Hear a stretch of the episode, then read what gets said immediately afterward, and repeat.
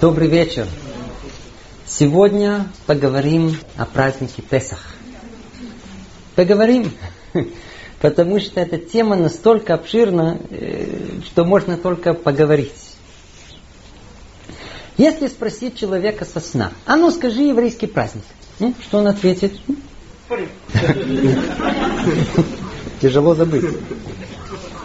Но тем не менее Песах это основной еврейский праздник. Основной еврейский праздник. И все его чувствуют задолго. Надеюсь, все знаете, в Песах выходит из рабства. Но в наше время, чтобы Песах э, прочувствовать, надо для начала в это рабство попасть. Многие так и понимают.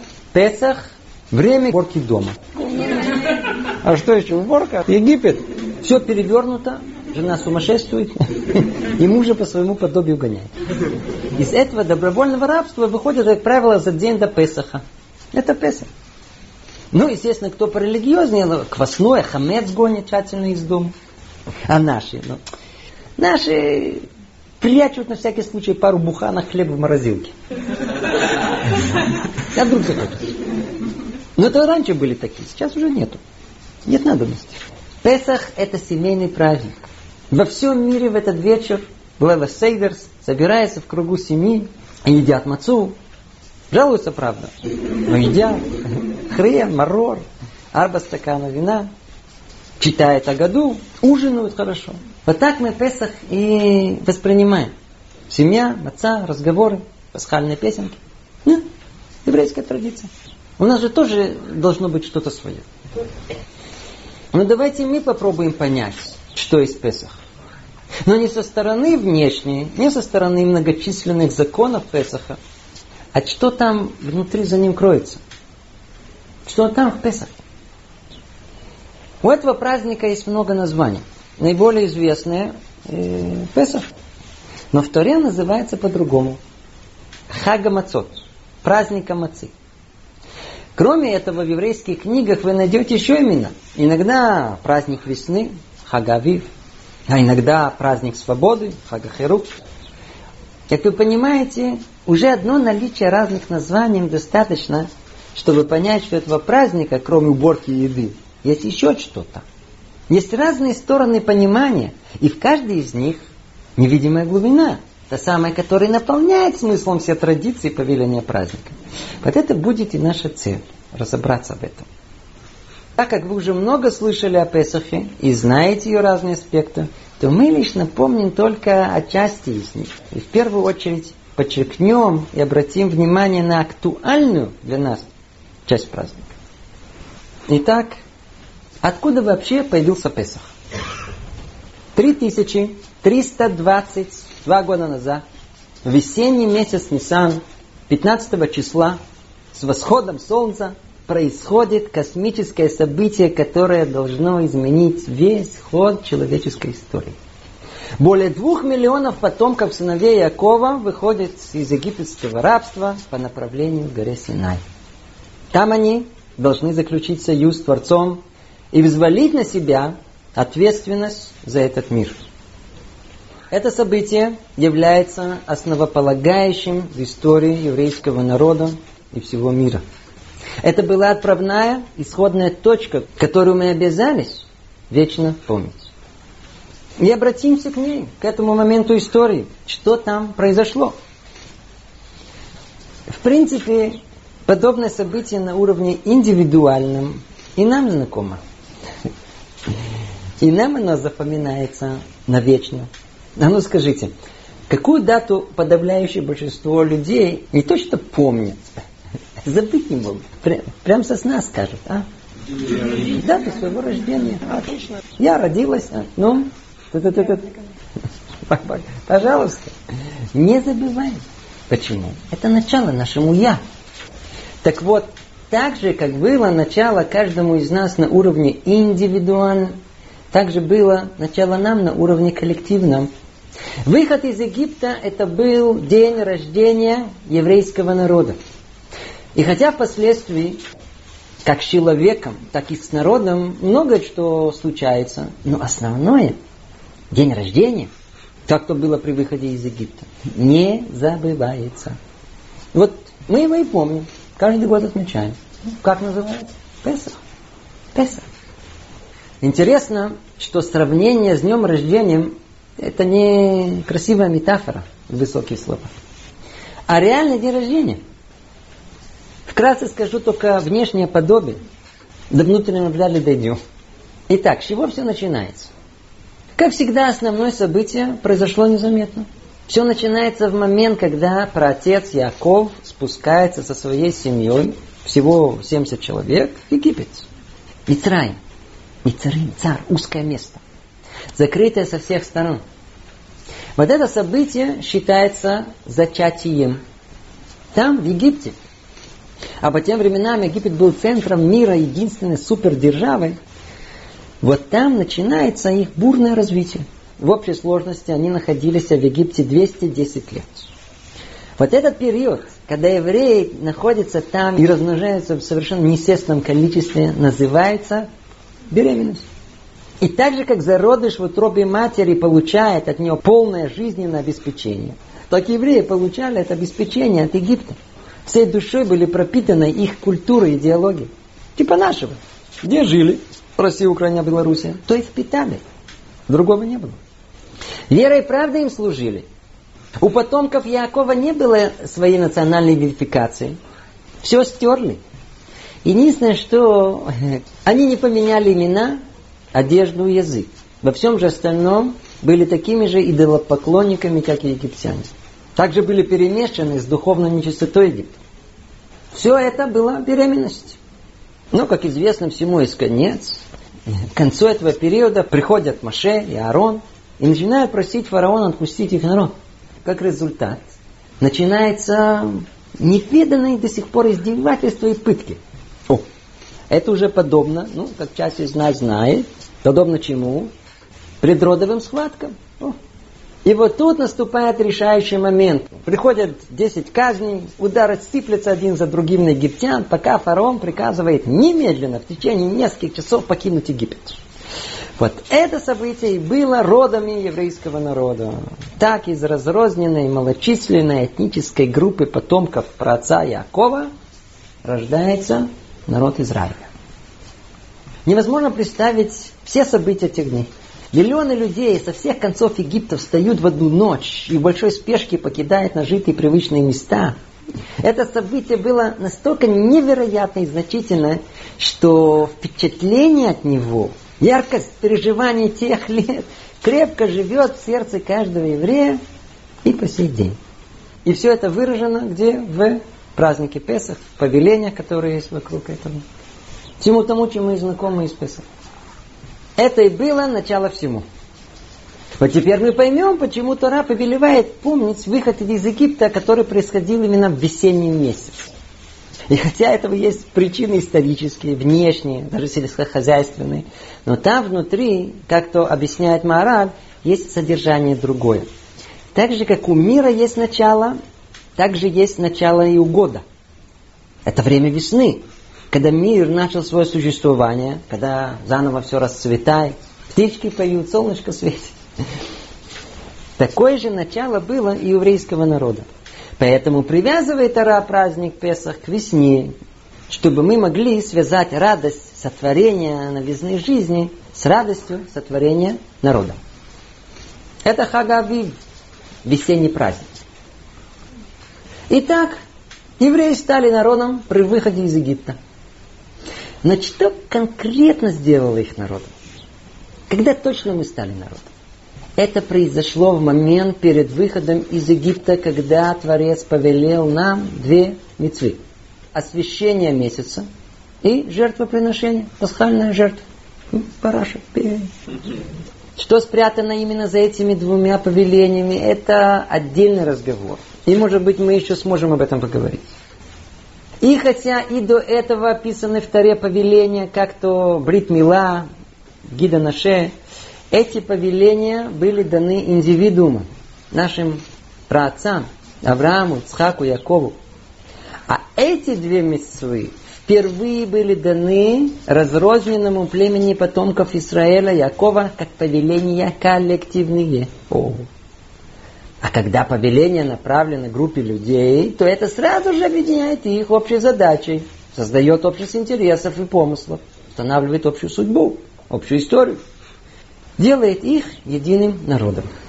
А единство – это и есть условие, чтобы единый Бог мог открыться народу. Вау! Поэтому с этого момента разрозненное потомство и превратилось в народ. Естественно, что это было только началом, и окончательное становление произошло только через 50 дней, когда на горе Синай они заключили союз с Творцом. Ну, надеюсь, вы все это знаете. И надо знать, что из этих событий много-много-много выводится. Обратите внимание. Как отличается национальное становление евреев от остальных народов? Каждый народ живет по своим законам, обычаям, культуре. А как они образовались? По порядку. После того, как народ существует сотни лет, только тогда, когда проясняются потребности народа, ну, принимаются соответствующие законы, постепенно устанавливаются традиции, развивается культура, обычаи, определяется язык. Это сложившийся порядок становления народа. Ну, а что у евреев? В отличие от общепринятого, естественно, все произошло с точностью наоборот. Уже упоминали, у нас все наоборот. Точнее, у них наоборот. У нас как положено, только это еще не заметили. Так вот, евреи вначале получили законы, традиции, культуру, язык. А потом начали жить согласно ним. Нормальный народ. Более того, часть законов было дано им задолго до того, как они должны были начать их выполнять. К примеру, они обязались соблюдать седьмой год, шмиту. Вы все это знаете. То есть на седьмой год не обрабатывать землю.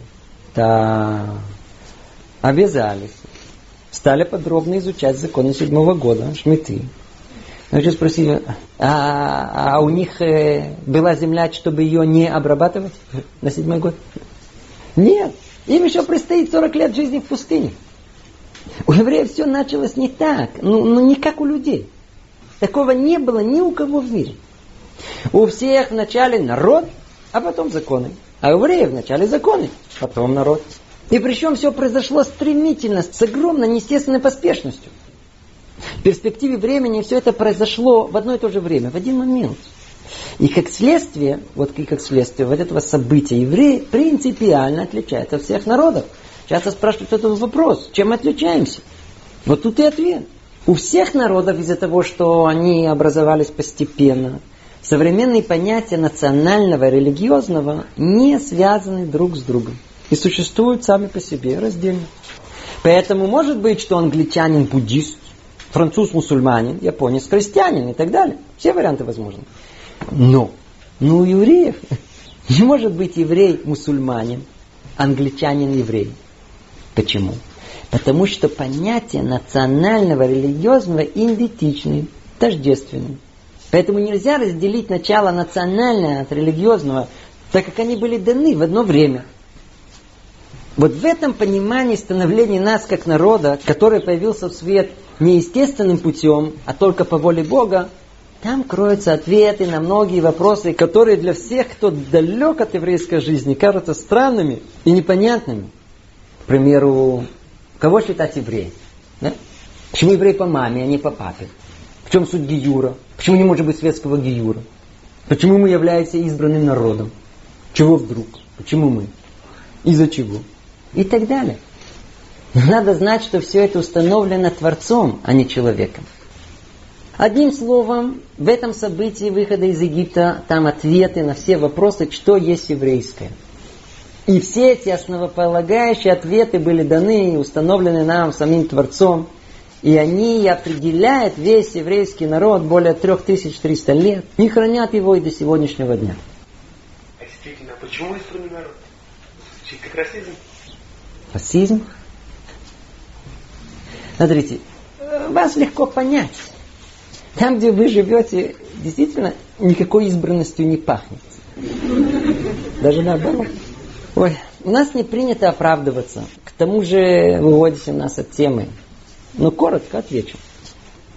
Знаю, что это интересует многих, которые этого вовсе не спрашивают. Действительно, мы испытываем какое-то такое неудобство, когда слышим, что мы избранный народ. А? Как-то неприятно это. Расизмом пахнет. Ну давайте только чуть-чуть копнем в это, чтобы понять, что значит избранный народ. А ну судите сами. Вот вы говорите, еврейская избранность напоминает вам расизм. Хорошо. Но обратите внимание, расисты избранные, а? Но кто их избрал? Сами себя. Сами расисты решили, что не являются высшей расой. А что у евреев? Наоборот. Они себя не выбирали. Это был выбор Бога. Еврейский народ удостоился быть избранным по причине того, что их праотцы Авраам, Ицхак, Яков первые открыли в мире Творца и исправили себя. Более того, напомню вам известно, расисты, как правило, гордо и с радостью несут свое ощущение избранности. А вот евреи, как вы и заметили, ну не очень рвутся быть избранными. Вот даже стесняются. Но основной ответ вам такой, слушайте сейчас внимательно. Смысл расизма в биологическом превосходстве одной расы или этнической группы над другой. Как следствие, это превосходство предоставляет им особые права и преимущества, обосновывает их право господствовать над другими народами. Ну, а какие же особенные права и преимущества есть у евреев? А? Разве что все наоборот? То есть права есть, но на постоянные, хорошо организованные крабопускания. Преимущество есть, но быть вечно гонимым народом. И даже в современной истории Израиль это единственная страна, где после 60 лет все еще нет границ, воюет каждые несколько лет. И легитимность его существования до сих пор открыто подвергается сомнению. Одним словом, в их понимании, эта избранность, ну, ничего не дает. Но это еще не все. Российская доктрина утверждает, что национальная идентичность определяется чистотой крови. Надеюсь, вы это знаете. Поэтому расизм создает как бы закрытую этническую группу людей, где для посторонних вход запрещен. Мы только мы. А у евреев? Еврейский народ это не закрытый клуб избранной расы потомков праца Израиля, а он открыт для всех желающих принять повеление Творца и присоединиться к служению Богу. Ну, да, ну, пожалуйста. Можете стать таким же евреем. То есть любой человек из любого народа может пройти гиюр и стать таким же избранным. Ну то какой же это расизм? А? В Иерусалиме живет, это только только что я знаю, бывший африканский принц, бывший японский буддист, монгол, голландский пастор, не говоря уже о нашем брате. Все создали семьи, учатся Торе, считаются такими же избранными. Ой, тема еврейской избранности это просто тема абсурда. Она, она порождает море зависти, ненависти со стороны других народов. Ну и порой со стороны самих евреев. Все от недопонимания. Вот, мол, возвышается над нами высшая раса. Что тут интересно? Смотрите что те, кто ненавидит и завидует, они, как правило, сами в глубине души считают себя избранными. Но только не осмелятся говорить об этом слух. Но не принято об этом открыто заявлять, а тем более писать. А тут кто-то посмел. Вот гад. Пишут, что они избраны. Теперь, как они это представляют? Что значит избранные? Согласно своим фантазиям. Да. Наверняка у них план захватить мир и забрать себе всех красивых женщин. Ванны шампанского принимать. Есть деликатесы. Избранные. Да? А, избранные. Ай-яй-яй. Но в голову не приходит спросить. В голову не приходит. А к чему избранный? Ну спросите. Вот спросите, еврей избранный. Ну, ну, ну к чему избранный? Вы знаете к чему? Учить с утра до ночи Тору, молиться подолгу три раза в день, строго соблюдать законы субботы, ни-ни, есть только кошерное, ни-ни, поститься в посты и так, далее и тому подобное. Ну, хотите тоже быть избранной, как евреи? Не, не, не, не, не, не. Абсурд. Абсурд еще больше в этом вопросе, потому что на самом деле мы вовсе не избранные сейчас само понятие избранности и условия избранности, они ясно сформулированы в Таре. Знаете, что там сказано? Если вы будете слушаться меня, то есть Творца, и соблюдать союз мой, то тогда будете мне избраны всех народом. Вы слышите, если. Слышите, если. Ну, а мы слушаемся Творца. Так какие же мы избраны? Творец повелел евреям быть избранным народом, чтобы быть примером для других. Он их выбрал, чтобы создать возможность влиять на этот мир и его нравственность. Но в том случае, когда они эту роль захотят на себя возложить. А если не захотят быть примером, что тогда? Тогда не только не избранные, а все переворачивается против них. Они становятся самыми гонимыми и ненавистными. В ежедневной суете мы, мы, мы, мы забыли, что нас называют народом книги, а не народом газеты и телевизора. Еврейская уникальность избранность, она в Таре и только в Таре. Они... А когда евреи живут не по Таре, а согласно законам и обычаям других народов, о, то в этом мы еще хуже их. Оригинал всегда предпочтительный пародии на него. Абсурд. Если все это обрисовать в гротесной форме, э, то это напоминает знаете, парнишку, обрашку нашего знакомого. Так вот, на обрашку, обрашку напялили генеральскую форму, помятую, не по размеру большую. И вот он теперь перепуганный старается ходить по улице так, чтобы его было незаметно. Ну, и все время он так вроде всем говорит, я не генерал, я не генерал.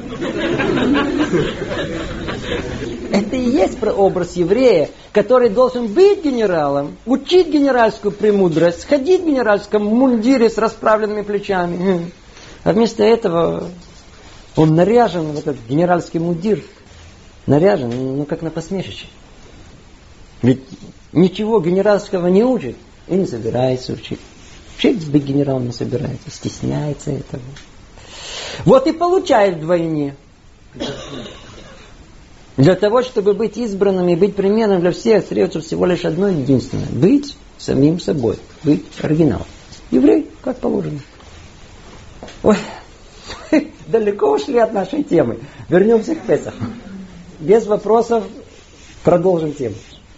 Мы с вами упомянули название Хагавив, праздник весны.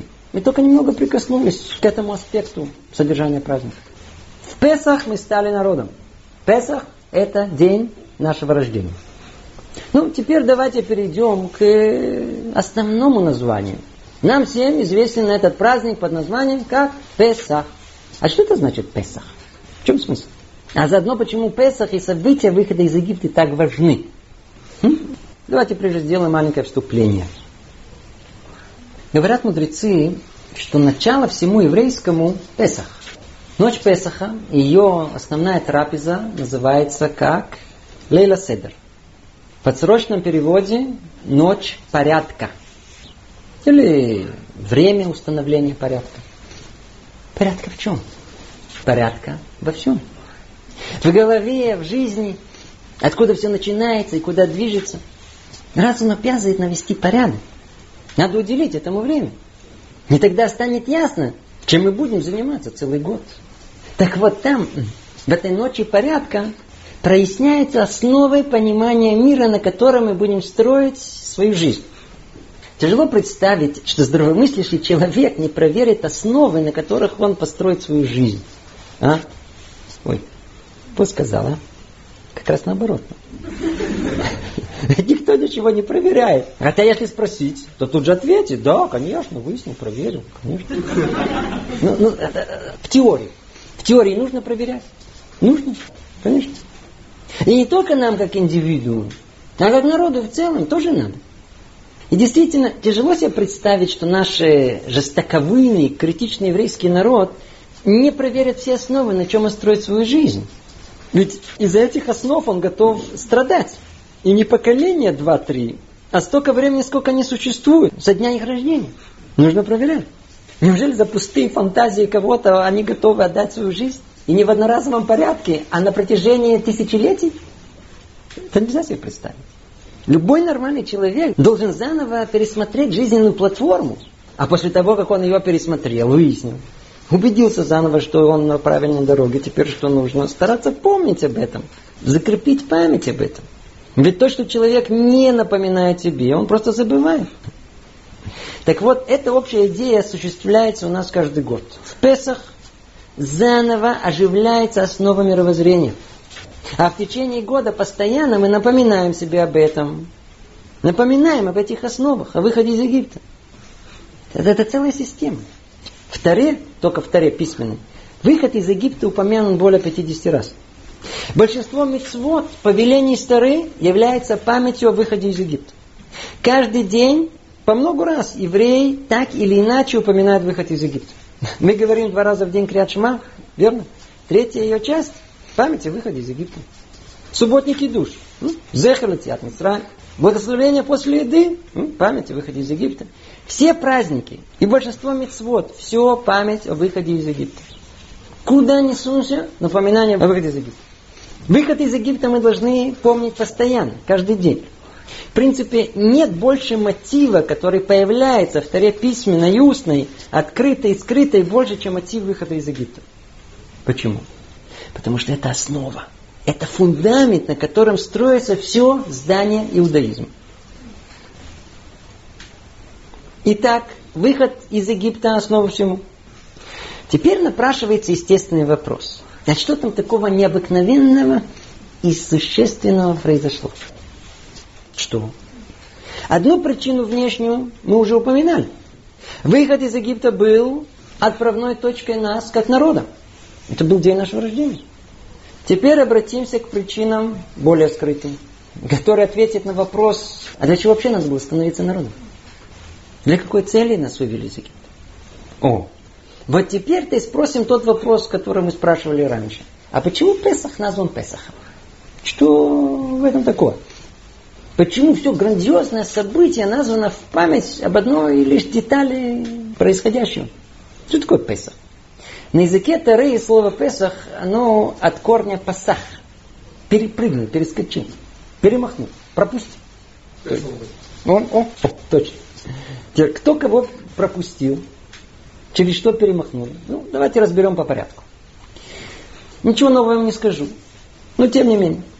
Евреи находятся в рабстве у египтян. По повелению Бога приходит Моше и Аарон к фараону и говорит ему, отпусти народ мой, чтобы они могли служить Богу Всесильному.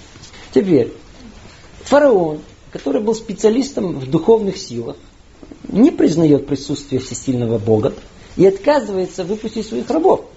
То есть Бог есть, но не всесильный. Мои тоже что-то стоят. Как результат? Начинается 10 египетских казней знаменитых. Кровь, лягушки, вши и так далее. Вы все это знаете. Надеюсь, что вы также знаете, что все эти казни были сделаны не для того, чтобы сломить дух египтян и фараона. Всесильный Бог мог устроить евреям выход с фанфарами и парадом за пару минут. Все было сделано, чтобы выбить из евреев их рабский дух поклонения силам Египта. Рабский дух. Это самое сложное.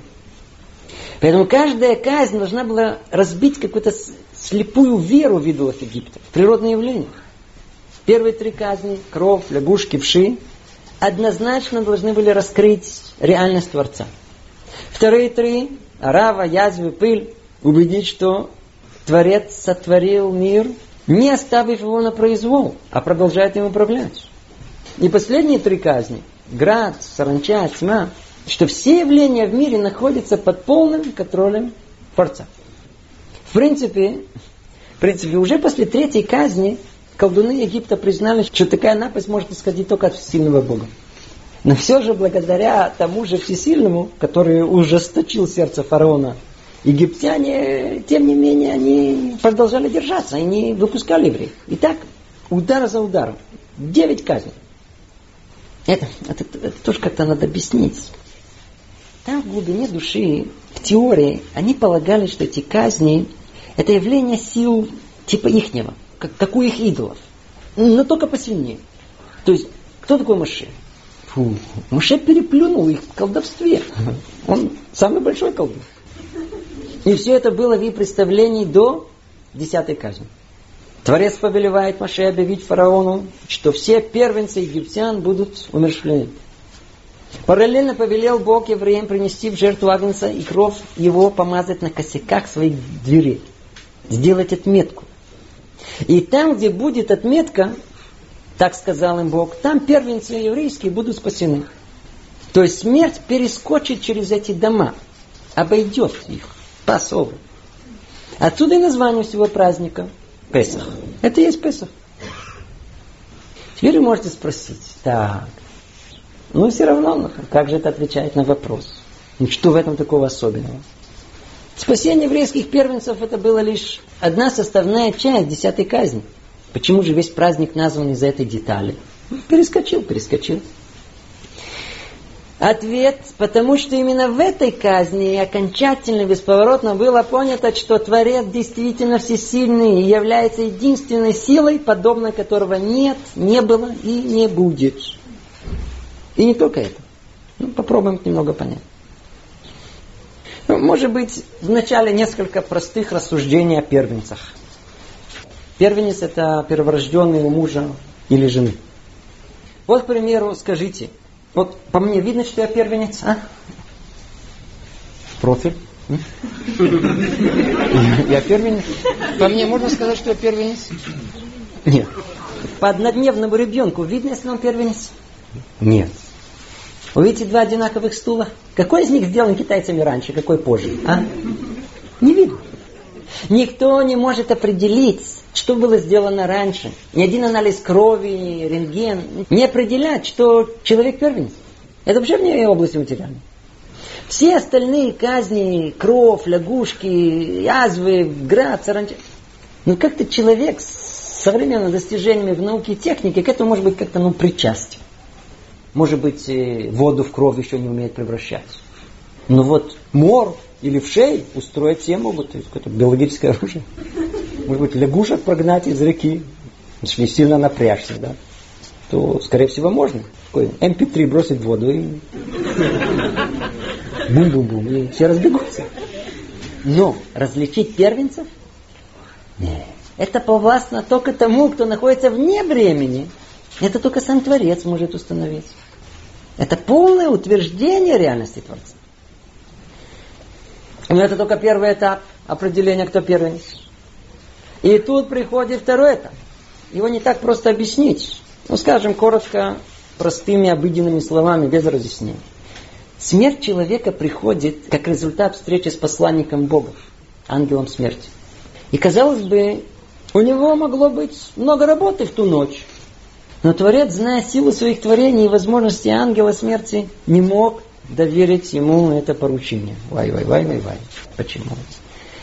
Потому что духовная нечистота Египта была настолько велика, что ангел смерти просто не смог бы справиться с поручением.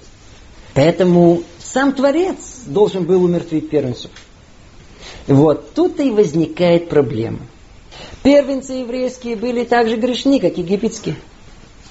Ну и что? Реальность Творца сама по себе, одно его присутствие, оно автоматически уничтожает, выжигает любое зло.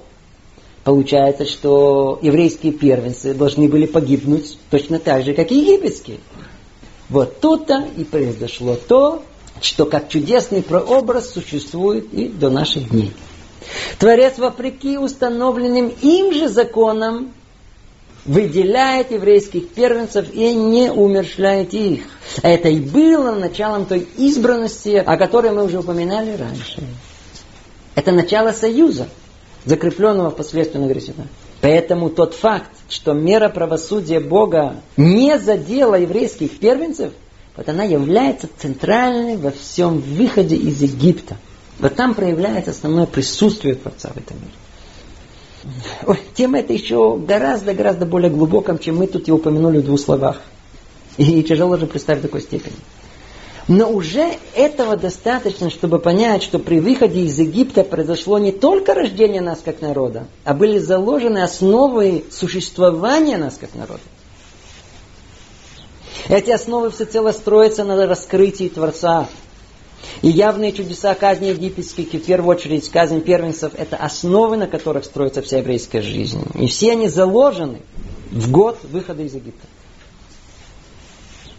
И все-таки мы спросим, ну и в чем? Почему такая важность этих событий? Ну, открылся всесильный Бог нашим праотцам. А ответ, потому что наши предки, наши про-про-про-про-дедушки и бабушки сами были живыми свидетелями этих событий. Они сами своими глазами видели, как первенец египтян погибал, а их первенец оставался жить. Происходящие чудеса и раскрытия Творца были очевидны. И это основной для нас момент – Ведь по прошествии тысяч лет придут отдалившиеся спросят, а откуда это вам? Откуда у вас все это еврейское? А? Вот, вот это то, что мы спрашиваем. Что за датичники тут появились? Раньше этого не видели. Ну, что мы ответим? Мы это получили от самих живых свидетелей происходящего. Ведь каждый год во все поколения еврейский отец рассказывал своим детям о тех событиях, которые происходили при выходе из Египта. Что он им говорил? Дети мои, запомните это и передайте это следующему поколению. Запомните это хорошо и передайте дальше. Известный вопрос, который спросил Раби Юда Алеви, знаменитый Раби Юда Алеви, написавший книгу Кузари, надеюсь, вы знаете. Он спросил так. Всем известна основная постоянная мецва памяти Творца, памяти того, кто сотворил этот мир и нас в нем. Она же находится на первом месте в скрижалях завета. Первая заповедь. Что там написано? Я, Бог всесильный, который вывел вас из Египта, из дома рабства. Спрашивает Рабьюда Леви, а почему не начал твориться слов «Я Бог всесильный, который сотворил этот мир»? Ведь творение мира несет в себе гораздо больше доказательств его могущества и всесилия, чем одноразовое событие с одним народом в какой-то один момент времени. Кушия. Тяжелый вопрос. На это отвечает Ибн Эзра, знаменитый ответ. Ибн Эзра, один из величайших мудрецов того времени. Не хотел Творец установить веру народа Израиля в него на основе событий, свидетелями которых они не были. Творец не хотел давать Тору неживым свидетелям происходящего, того, что глаза их не видели. Нельзя было видеть творение мира. Поэтому основное событие, раскрытие Бога, было на глазах всего народа, от мала до велика. Все были свидетелями. И после этого уже никто не сможет опровергнуть увиденное и сказать, глаза мои не видели, уши мои не слышали. Все были свидетелями.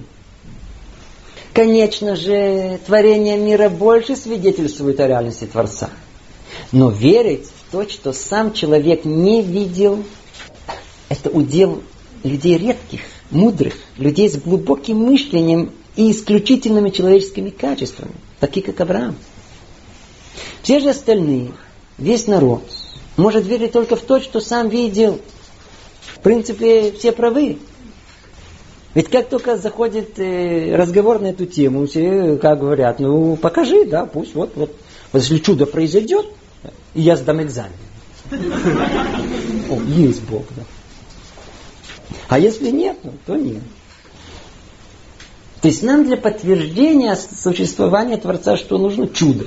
Ну а, а если его нету? Ну если нет, то нет. Это действительно является подтверждением его отсутствия? Расскажу вам всем известную историю, которая произошла с Раби Исролем Салант, с основателем движения Мусар. Но напомню вам, эта история ясно демонстрирует идею Песаха, чудес и наших представлений о Творце. Рассказывают, как в одной из своих поездок остановился Раби Исроль Салан в одной гостинице, в постоялом дворе. Хозяин был ему давно-давно знаком, но в этот приезд он вдруг обратил внимание, что что-то он выглядит по-другому. Бороду сбрил, одет как-то не по-еврейски, говорит как-то по-другому. Когда Рабисроль спросил его, то он ему откровенно рассказал очень печальную историю. Несколько месяцев назад тут остановился один человек. И вы не представляете, что он натворил. Это был еврей, уже отошедший от своих еврейских корней, его постоянно раздражало религиозный еврей. Что он сделал? Он собрал всех вокруг себя и сказал так. Бог запрещает есть некошерное? Запрещает. А ну принесите мне сосисочки со сметанкой. Если я сейчас съем кило сосисок и подавлюсь, значит есть Бог. Не подавлюсь, значит его нет. Ну, естественно, тут все засобрались. Он за бесплатно уплел кило сосисок, остался жив. И стал тыкать всем. Вот видите, вот видите, вот видите. Я сказал, что это глупости. Нет Бога. И вот с того времени, вы знаете, Рависроль, что-то во мне как бы изменилось. Вся моя вера, она ослабла. Я, откровенно говоря, не знаю даже, что делать. Рабисроль ничего ему не ответил. развернулся, пошел в свою комнату. Через какое-то время он слышит, что пришла дочка этого хозяина. Пришла вся радостная, возбуждение, она вернулась только с экзамена. И она получила диплом с отличием за ее виртуозное умение играть на пианино, фортепиано. Рави Исроль позвал ее и сказал, доченька, а ну сыграй что-либо. Неужели ты умеешь так хорошо играть? Она, мягко говоря, была возмущена и не захотела. Тогда Раби Исроль позвал отца и говорит, послушай, что-то дочь э, не очень воспитана. Я попросил ее сыграть.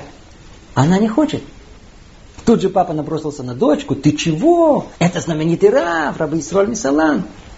На что дочь ему отвечает? Пап, ну скажи мне, это культурно и вообще логично просить, чтобы я ему сыграла? Ни с того, ни с сего. Не вовремя и не к месту. Не все, чтобы доказать, что у меня есть талант. Для этого я была на экзамене. Вот грамота, вот диплом. Именно для этого мне ее выдали. Чтобы я не перед каждым теперь э, начала играть, чтобы доказать, что я умею играть. Ну, такой ответ папу очень удовлетворил, действительно. А что она должна играть? Раби Исроль извинился, сказал дочке, я извиняюсь, и попросил ее выйти. Тогда он обратился к отцу. Скажи мне, а дочь не ответила тебе? Ведь точно так же в твоем вопросе. Ты спрашиваешь, где Бог? И почему твой постоялец не подавился? А Творец этого мира однажды раскрыл себя перед всеми народами мира. Сделал невероятные чудеса при выходе из Египта. И есть у нас диплом, который удостоверяет это. Тара называется. Теперь ты хочешь, чтобы Творец сделал чудеса каждому неверующему? Каждому глупцу, который придет и скажет, что я не верю, докажите мне. Иди знай, даже предположим, что для этого нужно сделать, так нет конца этому. В следующий день придет другой, нет, докажите мне. Сто тысяч, я поверю. Я в тебя выстрелю, если есть Творец, он тебя спасет. Глупости нет предела. Теперь каждому из них доказывать? Творец сделал эти чудеса один раз. И теперь свидетели этого должны передавать своим детям. Они своим и так далее, и так далее, чтобы хранить эту память на веки вечные. Так и у нас сейчас. Бог не делает чудеса каждому неверующему. Он их сделал один раз. Свидетели были. Вот теперь эти свидетели должны передать своим детям. Они своим, а эти своим. И так дальше. На всех поколениях до нас чтобы память об этом событии сохранилась на веки вечные. Вот это и есть основная центральная причина, что мы с вами соберемся за праздничным столом каждый год. И будем есть мацу, и марор, и хорос, и пить вино. И, конечно же, еда важна. И церемониал вокруг него важен. Но это важно только как символика, которая должна помочь нам восстановить атмосферу выхода из Египта атмосферу того события, когда мы стали народом, и Творец явно раскрылся нам. Прочувствовать тот момент, когда никаких вопросов, сомнений не было. Потому что раскрытие Творца ясное, очевидное, даже один раз, это безусловное условие веры в Него. Без этого ничего нет. Теперь надо память об этом хранить из поколения в поколение. Вот поэтому есть повеление Игада Талабинха, расскажи сыну своему. Это Мицвата Гада. Вся суть его рассказать, передать подробно, подробно следующему поколению память об этих событиях, о выходе из Египта. И не просто рассказать, а, а согласно уровню детей. Поэтому есть э, четыре типа сына, каждому надо рассказывать другим языком, на другом уровне. Вот теперь, надеюсь, становится яснее, почему нам повелевается помнить выход из Египта каждый день. Ведь в этом событии основа всего, помните, Помните, мы говорили, большинство мецвод, субботы, праздники, все памяти выходе из Египта. Зехра децях Мицрай. Но, но, но. Откуда у нас появятся силы и желание помнить эти события весь год? Ответ прост. Песах. Седер. Мы заряжаемся от Седера, аккумулируем энергию на целый год. Поэтому основная цель Седера – оживить, создать атмосферу сопереживанием событиям выхода из Египта. Это основное. Все остальное только вспомогательные средства. И не только сам седер, но и все семь дней Песах. Дополнительный источник энергии. Можно есть семь дней мацу. И жаловаться, что желудок испорчен. А можно есть мацу со смыслом, с намерением. Тогда это превратится во время подзарядки энергии на целый год. Взяли мацу в руки и подзарядились. Как от батарейки. Вот так невероятные события исхода из Египта, наше рождение как народа, наша избранность и приближенность к Творцу не должны исчезнуть из нашей коллективной памяти. Это была вершина нашего становления. Но, но, всему есть и обратная сторона. Какая? И она находится в маце. Чтобы понять, о чем идет речь, расскажу вам притчу. Рассказывают, как в одном царстве был царь. В один прекрасный день он собрал своих помощников, слуг и пошел на охоту. Его путь лежал через поля, через леса. И вот на каком-то этапе вдруг он слышит звуки дудочки. Кто-то играет. Но не просто играет. Это была виртуозная мелодия, которая пленила его. Он попросил привести этого человека. И действительно подвели к нему пастуха, молодого парня, симпатичного, он завязал с ним разговор, слово за слово, почувствовал в нем необыкновенно острый ум, скромность, хорошие человеческие качества. И он ему так понравился, что пригласил его к себе в царский дворец. Есть у меня за столом. Кто не хочет царского стола, он согласился. Царь взял его к себе, между ними завязалась дружба. В процессе пребывания во дворце царь еще больше понял, насколько этот паренишка, он талантлив. И он его послал учиться всяким разным придворным мудростям. Нанял его учителей. И он настолько быстро продвинулся в учебе, что очень-очень быстро царь дал ему одну должность, потом другую. Со всеми он справлялся прекрасно, пока он не стал министром финансов. Министр финансов – это самая важная роль государства деньги. И очень быстро этот министр стал любимцем всего народа. Ему удалось э, снизить налоги, помочь многим людям. По природе он был добр и желал добра другим. Но, как вы понимаете, в такой ситуации, когда человек из положения пастуха вдруг становится министром финансов, то, скорее всего, у него должны быть не только друзья, но и враги. Зависть, выскочка. И действительно, все остальные министры во главе с э, министром юстиции, они были его завистниками, его врагами. И, естественно, наговаривали на него царю с утра до вечера. Но царь не хотел их слушать. Пока на каком-то этапе они собрали документы, свидетельские показания и вызвали его к царю. И прямо в лицо предъявили ему все обвинения. Но министр финансов был человеком необыкновенным. Он не растерялся, прямо на месте ответил им всем. Логично, не увиливая ни от чего. Но они не могли с этим согласиться. И тогда и министр юстиции сказал, я предлагаю на месте устроить обыск в доме у министра финансов, и тогда все наши сомнения на месте решатся. И тут же все поддержали это, царю ничего не оставалось, как согласиться. И все гурбой пошли делать обыск в доме у министра финансов. Пришли туда, смотрят дом как дом. Зашли в салон, в кухню, в спальню, в одну комнату, в другую комнату.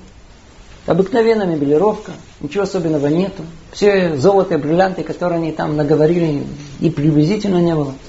Стали спрашивать услуг. Ну, может быть, где-то и что-то прячется. Они говорят, да, есть одна комната, в которую нам нельзя заходить. Подошли они к ней. Говорят, что тут? Она закрыта. Они попросили открыть.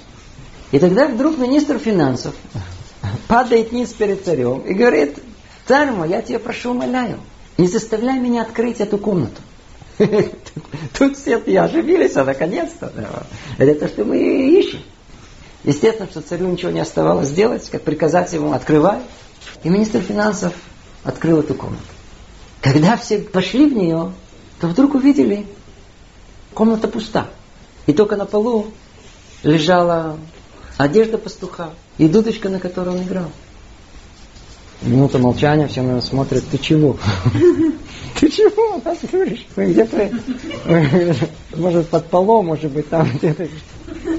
И ответил и министр. Милостливый царь, с того самого дня, когда я стал министром, я знал, что сердце мое может возвыситься и возгордиться. И начну я смотреть на братьев своих сверху вниз. Каждое утро, прежде чем идти на работу, я захожу в эту комнату, я переодеваюсь в одежду пастуха, я играю на дудочке, для того, чтобы напомнить себе, Откуда я пришел? Чтобы напомнить, что я был пастух.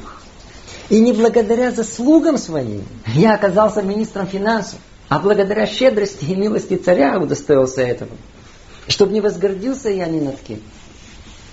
Когда увидел царь подобное, сердце его он расплакался, он подошел к нему, обнял его, поцеловал его. Достоин ты всех почестей в мире, сказал ему царь. И даже сердца ненавистников перевернулось. И все подошли, руку пожали ему, обняли его. Это притча. Но что за ней стоит? Мы с вами упомянули невероятные события, которые произошли с еврейским народом. Мы коснулись того колоссального чуда, когда Творец выбрал нас, как народ избранный. Вытащил из рабства, разбил весь Египет, дал нам Тору, указал ясный путь, цель жизни, средства ее достижения. И тут предостережение. Ай, евреи, евреи, осторожно. Легко взлететь и подняться на крыльях гордости и высокомерия и начать относиться с пренебрежением ко всем остальным. Поэтому повелел нам Творец, ешьте каждый год мацу. Напоминание. Пасхальная года начинается с словами «ха-лахмания». Вот это хлеб бедности, который ели наши предки. Там же упоминание, что были рабами. Там же упоминание, что отец Авраама был идолопоклонником. Для эти напоминания? Чтобы мы не забывали, что не мы вышли из Египта, а нас вывели. Что мы хотели быть рабами, а нас сделали свободными людьми. Да, нам поручили быть ответственными за мир, за все народы. Да, нас избрали быть примером всем. Но обязаны мы при этом не возгордиться и вести себя в смирении и скромности, как то евреям и подобает. Ну, Песах, Кашер, Весамех, до следующей встречи.